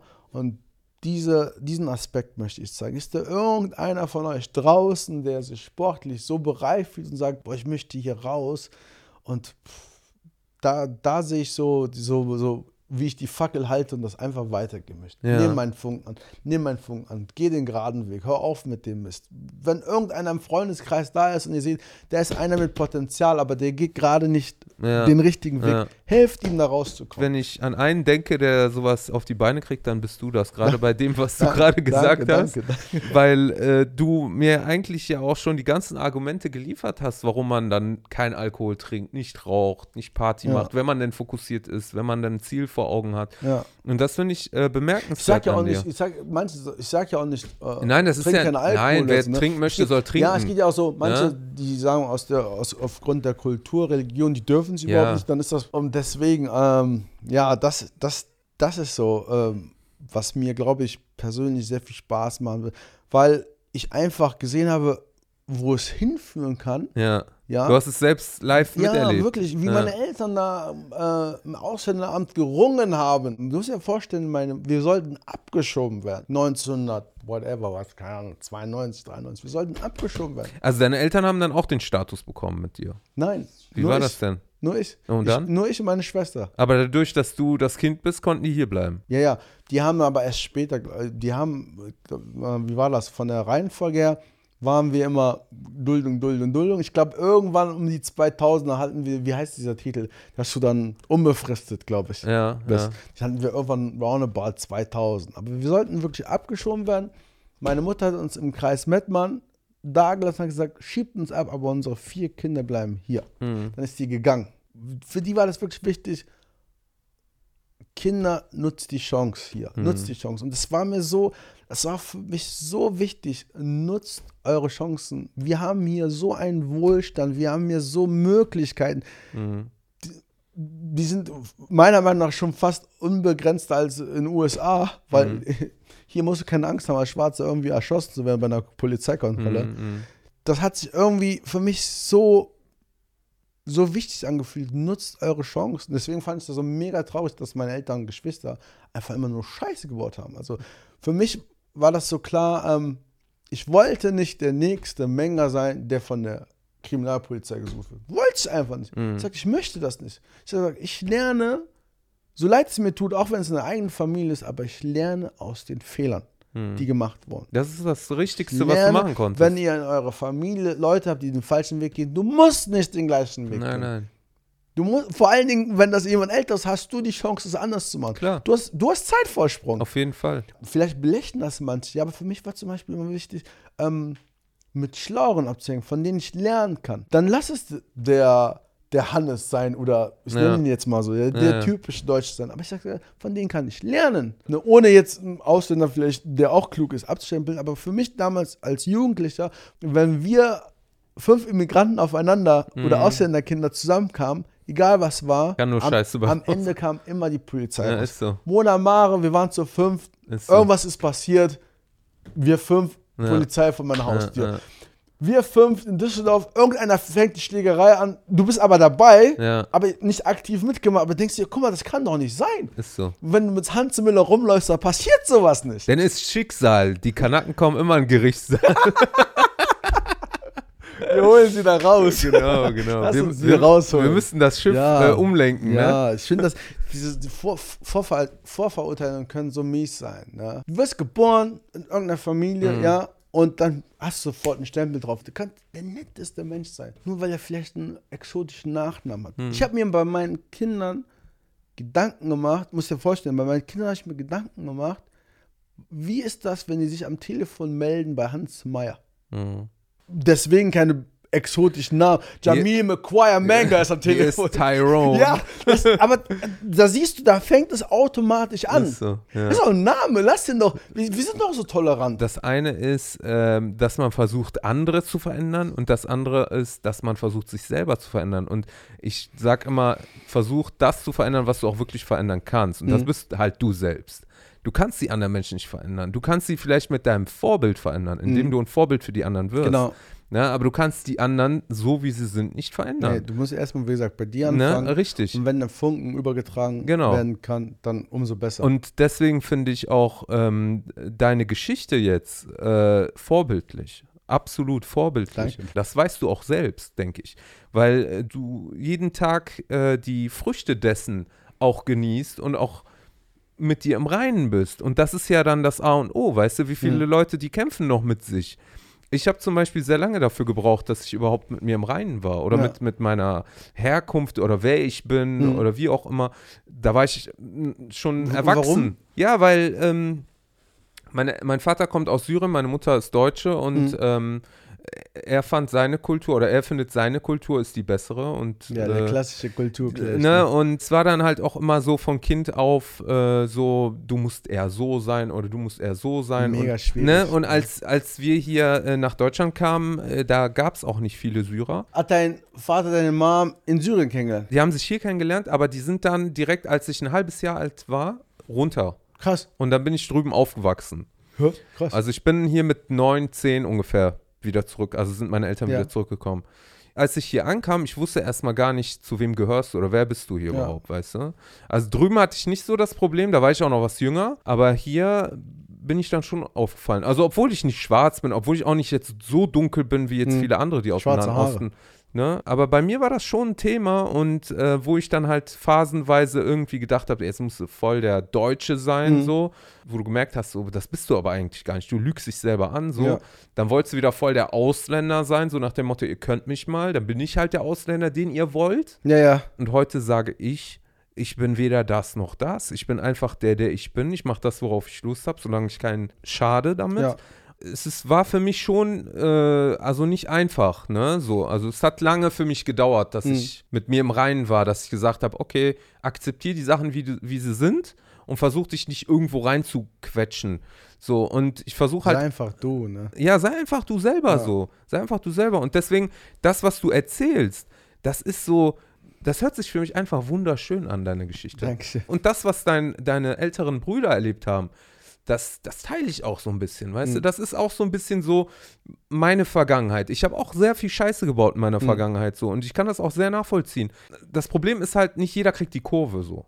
Ne? Nicht jeder, der so wie ich oder wie deine Brüder sind, kriegt irgendwann die Kurve, dass er sagt so, ich, ich finde noch mal zu einem normalen Leben, so, Ja. weißt du? Oder ich werde noch mal irgendwie neutral oder so. Das habe ich zum Glück, habe ich das äh, geschafft, so, weil Oh. ich bin auch ein Mensch, der viel nachdenkt und so Sehr, sehr wichtig. ich finde auch gerade wichtig so für die nächsten Generationen, ich meine, es sind ja mittlerweile nicht mehr so viel, klar, jetzt mit den Flüchtlingen, die jetzt gekommen sind, sind auch mehr äh, Jüngere oder auch Kinder, die jetzt, sage ich mal, ganz früh hingekommen sind oder jetzt auch mit 10, 15 oder so, Mhm. gibt es auch viele. Aber ich finde es sehr wichtig, dass ähm, Menschen, die woanders ihren Ursprung haben, werden vielleicht auch nicht die Heimat, aber den Ursprung haben, dass die Vorbilder haben, so wie dich. Nicht so wie mich, ne? vielleicht mit der Sendung, es kann sein, dass sie einen positiven Ey, Aspekt hat. jeder Funke, weiß nicht äh, in welcher Form und Art und Weise. Verstehst du? Ich, Ja. ich gebe mein Bestes Ja. so. Aber, äh, aber da sehe ich in dir mehr noch Potenzial, weil äh, du auch noch eher so ein Mensch bist, den man äh, so als Mensch, der hier auch aufgewachsen ist und geboren ist, besser nachvollziehen kann. Mhm. Ne? Und du hast ja auch, bist ja auch eine Ecke jünger und hast auch noch mehr Draht dazu. Und ich fände das super, wenn du da irgendwie in irgendeiner Weise so ein Projekt machst, was, wo du die Jugendlichen ansprichst. Klar, das kannst du tagtäglich als Trainer machen. Aber ich denke, da kann man vielleicht auch Workshops draus machen, da kann man vielleicht auch irgendwas anderes draus machen. Stimmt, dass man noch explizit diesen Punkt mit einbringt, wie Genau. ist es als Ausländerkind hier aufzuwachsen. Ne? Du kannst die Deutschen, die hier geboren sind, die, die Einheimischen, sage ich jetzt mal, die sind halt die Mehrzahl. So. Und du hast auch nicht auf diese Mehrzahlen Einfluss, weil du selber von woanders kommst, dein Mhm. Ursprung woanders ist. Also das heißt, die kannst du auch nicht verändern. Das heißt, was du machen kannst, ist, die, auf die Leute einwirken, die dich als Vorbild akzeptieren würden. Ja, das Mhm. können zum Beispiel Schwarzafrikaner sein, das können aber auch andere sein, das kann alles Mögliche sein, aber Leute, die halt nicht hier wirklich äh, sich heimisch fühlen von mir Ja, aus. die muss man abholen. Genau, die muss man abholen und das sind auch die Leute, wo du sagst, äh, die kann man auch verändern oder die können sich noch verändern, weil die müssen sich auch verändern. Ja, natürlich. Ne? Die Deutschen, die müssen natürlich auch sich äh, genauso anpassen an die Situation, an die, an die Leute, die von woanders kommen. Ja. Das ist keine Frage, aber äh, die Minderheit, die muss sich mehr anpassen, weil die Minderheit, die kommt hier hin als Gast. Ja. Ne? Und die muss sich noch mehr anpassen. Du kannst nicht vom Gastgeber verlangen, dass der sich für dich verändert. Nein, kannst du nicht verlangen. Verstehst du? Ja. Und es ist doch, in Anführungszeichen, wir haben das Gute, ja, ich nenne das jetzt einfach mal Regelwerk, ja. Mm. Ist ja da, ist ja vorhanden. Es muss, nur, es muss nur für jeden Einzelnen übersetzt werden. Und wie gesagt, wenn das Kinder sind mit sportlichem Potenzial, dann sind sie bei mir richtig. Siehst du, siehst du. Wie kann man dich denn eigentlich erreichen? Über meine Instagram-Seite. Instagram? Ja, wie heißt der? Menga Man? Menga, Menga sieben- Man? Menga Ich, 87 ich werde ich werd ihn auf jeden Fall unten verlinken. yeah. Äh, Facebook meine, auch? meine Facebook-Seite, meine, über den Verein TSV Beine für Leverkusen Leichtathletik, CO, Ja, Platini Menga. coole Sache. Ich, wirklich fragen Leute von aller Herren Länder an bezüglich Training und Ja, wie und was und wo und da schreibe ich jedem zurück und helfe coole. Sache. Also ich sehe dich auch als Personal Trainer auf jeden Fall. Also Ja. wie ich dir gesagt habe, so, dass du jemanden speziell äh, vorbereitest. Ja, auf, warum nicht? Gerne. Ne? gerne. Und ich kann mir auch vorstellen, dass es auch gut Asche bringt, oder? Ja, aber sollte. Also nicht nur, aber ich sag mal ganz ehrlich jetzt so, Hm. ich meine, du kannst ja jetzt auch nicht mehr so die Leistung machen wie vorher. So, und dann sollte man also doch. ich selber. Ja, du selber Nee, jetzt. nee, jetzt nur noch das Feuer Ne? weitergehen. So, das Know-how. Das Ja. Know-how. So, und dann sollte sich doch dieses Know-how doch auch in irgendeiner Weise auszahlen, finde ich. Also ich finde, Qualitätsmerkmal. Ich- ja, Ich, genau. kann ja nicht für einen Euro Genau. da hinstehen und sagen Genau. bei McFit, hallo. richtig. Nee, Ich finde, da solltest du nicht zu bescheiden sein. Nein, nein, das möchte ich Ne? auch nicht. Äh, weil, wie gesagt, Qualitätsmerkmal, ganz klar. Und weil ich einfach die nötige Leidenschaft mitbringe. Und wenn du mich so da siehst, klar. Ich sehe dich auf jeden Fall. Und ihr habt den auch da zu sehen. Ja, macht Spaß, auf jeden Fall. Nee, trainieren, also Training gehen macht mir Spaß. Die, die Freunde, die ich im, äh, im Privaten schon trainieren durfte, die haben, glaube Ja. ich, bis heute noch Muskelkater. Ja, siehst du. Noch nach Jahren. Ich sagte, boah, mit dem trainiere ich nie wieder. Nie Oh, wieder, hier, ne? das, ich habe den Muskel noch nie gespürt. Baltini, was machst du? Das machst du je. Immer so, und das machst du jeden Tag. Krass, Und krass. meine Frau mal sagt, äh, keine Ahnung, es gibt eine Übung, da hast du ab und zu mal, ab, ja, ab und zu mal Viertel Kniebeuge, wo du einfach mal 235 Kilo auf dem Rücken hast. Und warum? Muss das sein? Das tut doch weh. Ich habe die jetzt vor kurzem ähm, bei meinem Chiro hingebracht und der hat sie Mhm. mal komplett zusammengerenkt. Du siehst Erzieherin und du bist, da, sag ich mal, du, du arbeitest in einem kleinen Sektor mit den kleinen Kindern Ja. und dann oft dann hier versteift Ja, und so. Und ja. der hat sie mal richtig auseinandergenommen mit ein paar Adjustments. Da hat sie auch gesagt, ey, das tut doch weh und das, und das kriegst du jeden Tag. Krass, nee, ne? ist schon, ist schon, ist schon, ist schon auf jeden Fall wichtig, ja, dass man sich da pflegt. Bruder, das war mega, dass du da warst. Dankeschön für die Einladung, Großer. Und äh, ich denke mal, wir können vielleicht in Zukunft nochmal ein paar Projekte auf jeden machen. Fall, hatten wir schon angedeutet. Ne, haben wir schon angedeutet. Gute du, Ideen. Genau, du streamst ja auch auf Twitch, ne? Bald, bald, Bald, bald, auf Twitch, Leute. Ho hobbymäßig, genau, hobbymäßig. genau. Warzone. Coole Sache, Bruder. Dankeschön, Großer. Wir sehen Jo, uns. Leute, alles klar. Macht's Dann gut. Peace. bis dann. Ciao. Ciao.